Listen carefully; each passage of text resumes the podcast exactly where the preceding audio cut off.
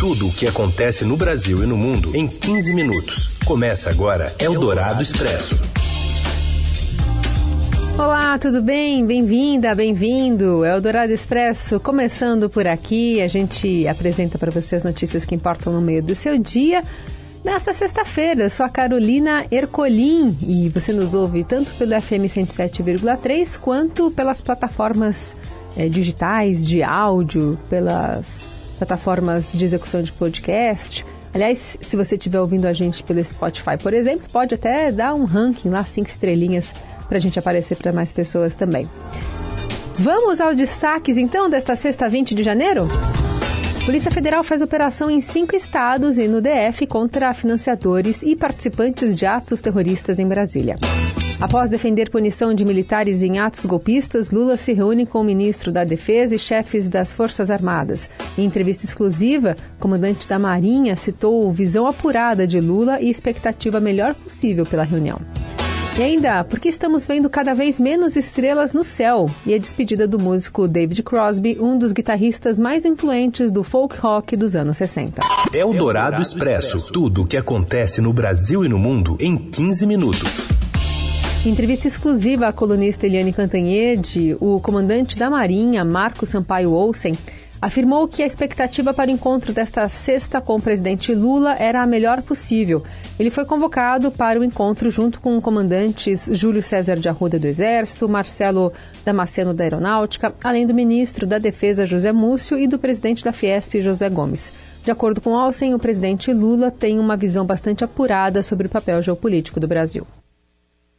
A expectativa da reunião é a melhor possível. O presidente, dentro de uma visão bastante apurada em termos de geopolítica, entendeu que o Brasil, com a expressão política estratégica que ele tem, não poderia ter forças armadas com valor militar menor.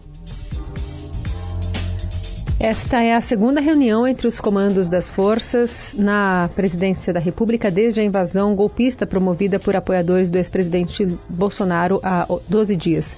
De forma direta, Lula vai cobrar os comandantes que apliquem as regras e não permitam casos de politização da tropa. O presidente da Fiesp, José Gomes, foi chamado por Lula para apresentar aos comandantes um projeto de modernização da base industrial da defesa. A pedido do presidente, a defesa vai levar um documento com o andamento e as necessidades orçamentárias do Exército, Marinha e Aeronáutica. O foco são os projetos estratégicos. Todos tiveram impulsionamento inicial nos primeiros mandatos de Lula. A reunião segue em movimento de aproximação política entre a cúpula militar brasileira e o Palácio. José Múcio articulou almoços prévios dos comandantes com os ministros da Justiça e da Segurança Pública, Flávio Dino, e da Casa Civil Rui Costa, que estará também na audiência. Eldorado Expresso. Enquanto isso, o governador do Pará, Helder Barbalho, avalia que operações ostensivas do Comando Militar da Amazônia devem ser impulsionadas sob o governo Lula, com estratégia de presença em áreas de preservação. Em entrevista à Rádio Dourado, direto do Fórum Econômico Mundial, na Suíça, Barbalho afirma que ações devem ser ampliadas. Nós estaremos dialogando com o Ministério do Meio Ambiente, não apenas com o Estado do Pará, mas também com o consórcio de governadores da Amazônia, para que possamos impulsionar as ações ostensivas de fiscalização. É fundamental que nós possamos reforçar as estratégias de presença dos órgãos de fiscalização.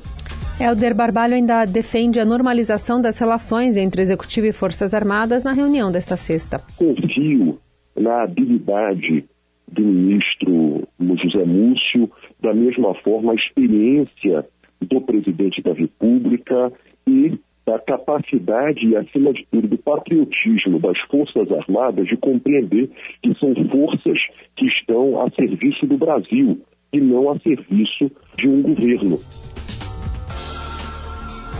O presidente do consórcio Amazônia Legal também diz que o combate às ilegalidades na região deve ser feito com estímulo à bioeconomia e sem romantismo. Eldorado Expresso. Por ordem do Supremo Tribunal Federal, a Polícia Federal abriu nesta sexta a primeira etapa da Operação Lesa Pátria para prender preventivamente oito investigados sob suspeita de participarem, financiarem ou fomentarem os atos golpistas do dia 8, quando radicais invadiram e depredaram as sedes dos três poderes. Até o momento, quatro mandados foram cumpridos, um deles contra Ramiro dos Caminhoneiros. A ofensiva ainda vasculha 16 endereços em vários estados, a maioria em São Paulo. Já as ordens de prisão são executadas em São Paulo, no Distrito Federal, Minas, Rio e Mato Grosso do Sul. A ofensiva mira supostos crimes de abolição violenta do Estado Democrático de Direito, golpe de Estado, dano qualificado, associação criminosa, incitação ao crime, destruição e deterioração ou inutilização de bem especialmente protegido. A colunista de Eldorado, Eliane Cantanhede, esteve com Andrei Augusto Passos Rodrigues, o novo diretor-geral da Polícia Federal, agora há pouco, e traz para a gente informações ao vivo, direto de Brasília. Oi, Eliane, bem-vinda. Olá, Carolina. Hoje tá que tá que tá, né?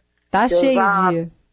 Já tomei café da manhã com o comandante da Marinha, né? O comandante Marcos Sampaio uh, Olsen, que foi para a reunião do presidente uh, Lula com os comandantes militares e com Josué Gomes da Silva, que é presidente da Fiesp. E depois desse café da manhã e depois da conversa que nós tivemos aqui com ele, com o Almirante Olsen na Rádio Dourado, eu fui conversar também com o diretor-geral da Polícia Federal, o delegado, o delegado Andrei Passos. E eu, eu perguntei para ele como foi esse processo é, de mudanças, né, grandes mudanças, troca-troca de cadeiras na instituição. E o delegado Andrei Passos me disse o seguinte, que isso é parte de um processo de normalização e de institucionalização da Polícia Federal. Ele disse que não há uma caça às bruxas, que não é a intenção dele, pelo contrário, que ele telefonou para cada um dos superintendentes é, da Polícia Federal nos 27 estados, né, quer dizer, 26 estados e o Distrito Federal, né, comunicou quem ia sair, quem ia ficar, e ontem foram 18 substituições, inclusive com a curiosidade de que nove dessas substituições são delegadas mulheres. Isso não é por acaso, é um empoderamento da mulher, não apenas na Polícia Federal, mas no próprio governo federal, nessa, nesse terceiro mandato do presidente Lula. E hoje, inclusive, ontem já foram 18 mudanças. Hoje saiu mais uma mudança de superintendência é, dessa vez saiu o novo superintendente da Polícia Federal no Distrito Federal.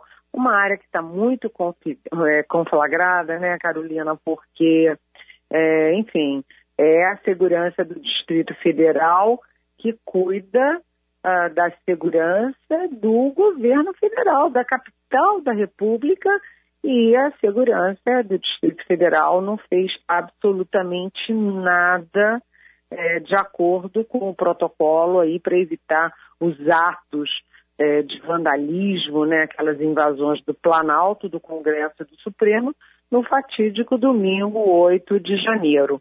Então, esse cargo de superintendente da Polícia Federal aqui no Distrito Federal é super importante também.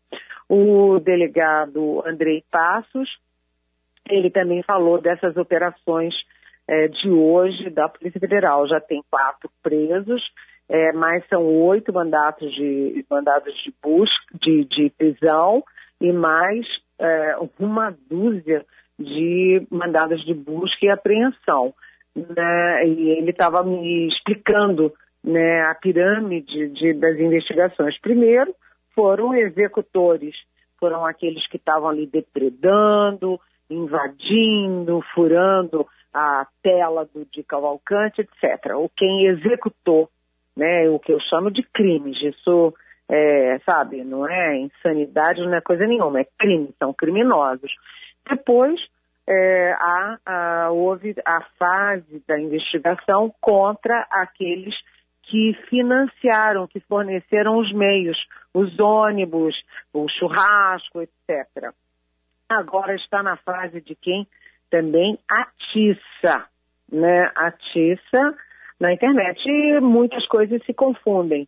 Teve gente que, além de financiar, atiçava, né? É, é, não só atiçava e não só financiava. E essas investigações estão é, progredindo e evoluindo cada vez mais para cima. Né? Já, inclusive, o ex-secretário de Segurança, ex-ministro da Justiça do Jair Bolsonaro, Anderson Torres, preso. O ex-comandante da PM do Distrito Federal, preso.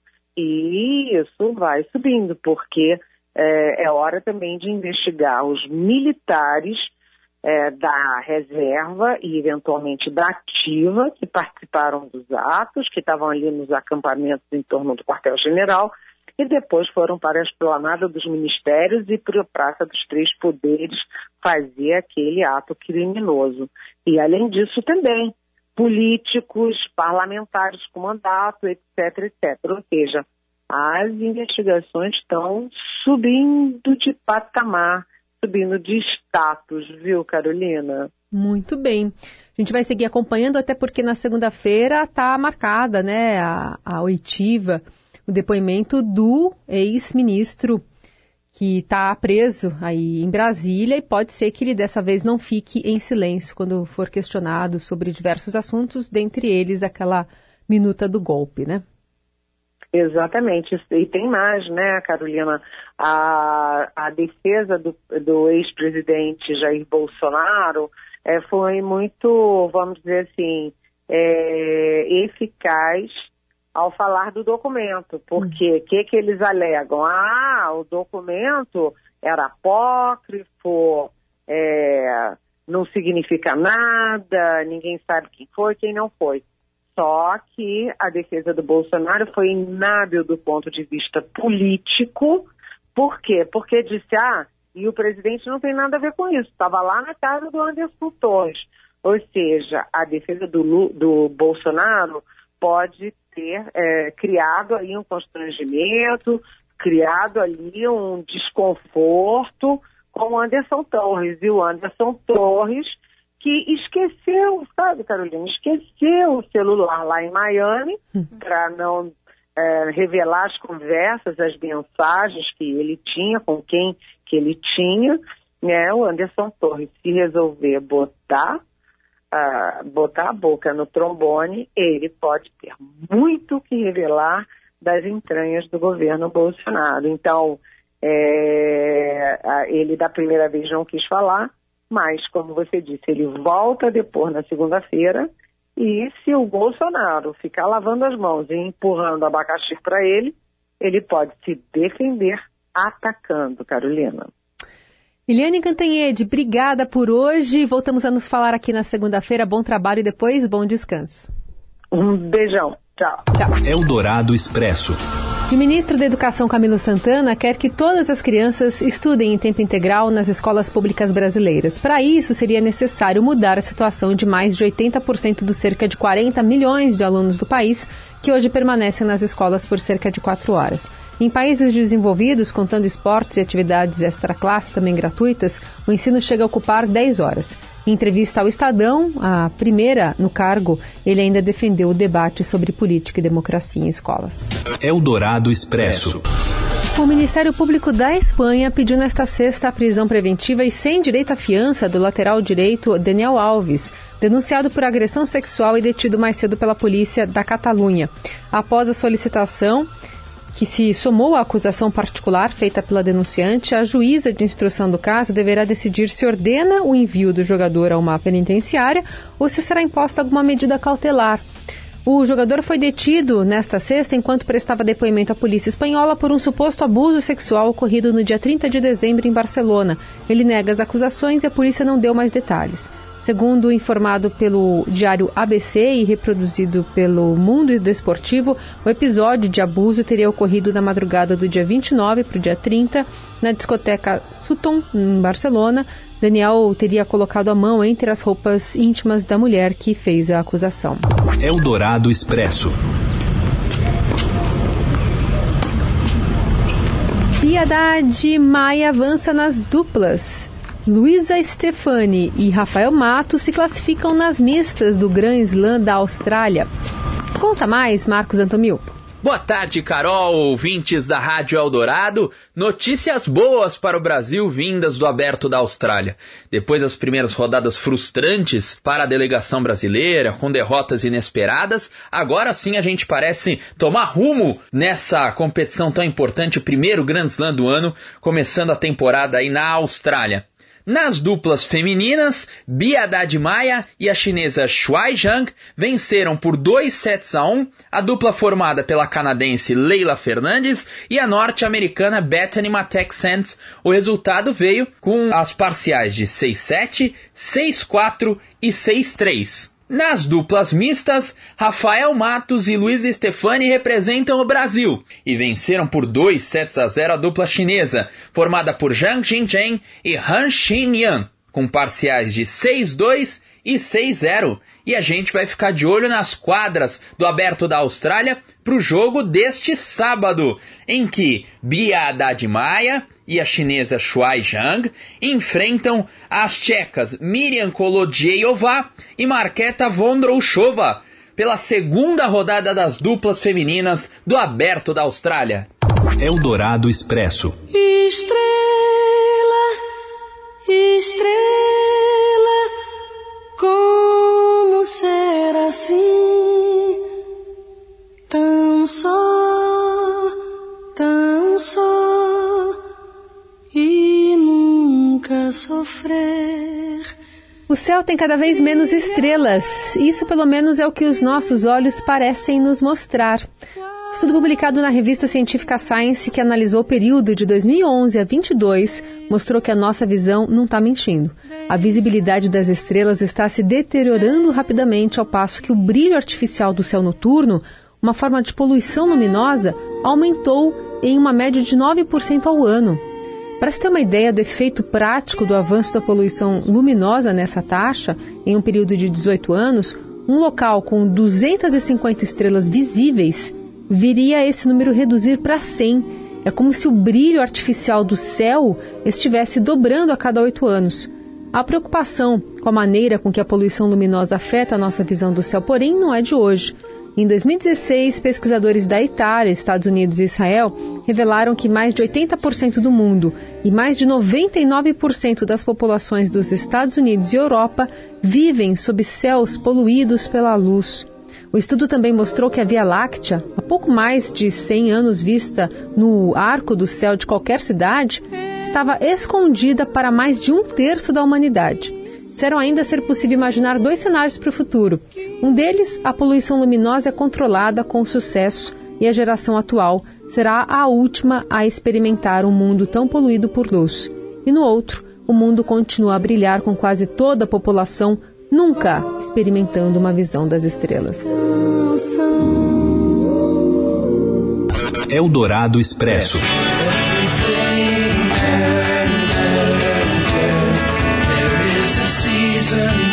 Morreu ontem nos Estados Unidos, há 81 anos, o cantor, guitarrista e compositor David Crosby, fundador dos Birds e do Crosby, Stills, Nash Young, e um dos mais importantes artistas da geração, que ao lado é, do, pelo lado americano, revolucionou o rock e o folk a partir dos anos 60. Nascido em Los Angeles, ele começou a carreira em 64 com o grupo The Folk Rock The Birds, e com um disco homônimo lançado, eles se apresentaram em Woodstock de onde saíram um quarteto com a entrada do canadense Neil Young. E apesar do grande sucesso comercial, as brigas e os excessos acabaram com a Rua de Quatro Mãos, como eram conhecidos.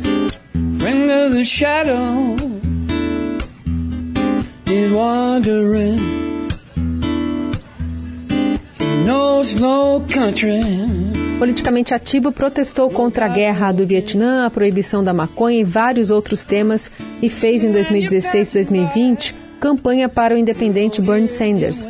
Manteve-se ativo tanto nos palcos quanto nas redes. Em abril do ano passado, anunciou que estava se aposentando dos shows, mas em dezembro tweetou que pensava em tocar ao vivo de novo.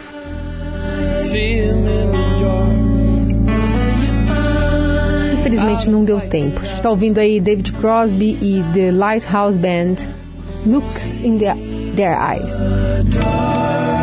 Gravação de 2019. Assim a gente encerra o Eldorado Expresso de hoje e fechando também mais uma semana, agradecendo a sua companhia de sempre. Voltamos segunda.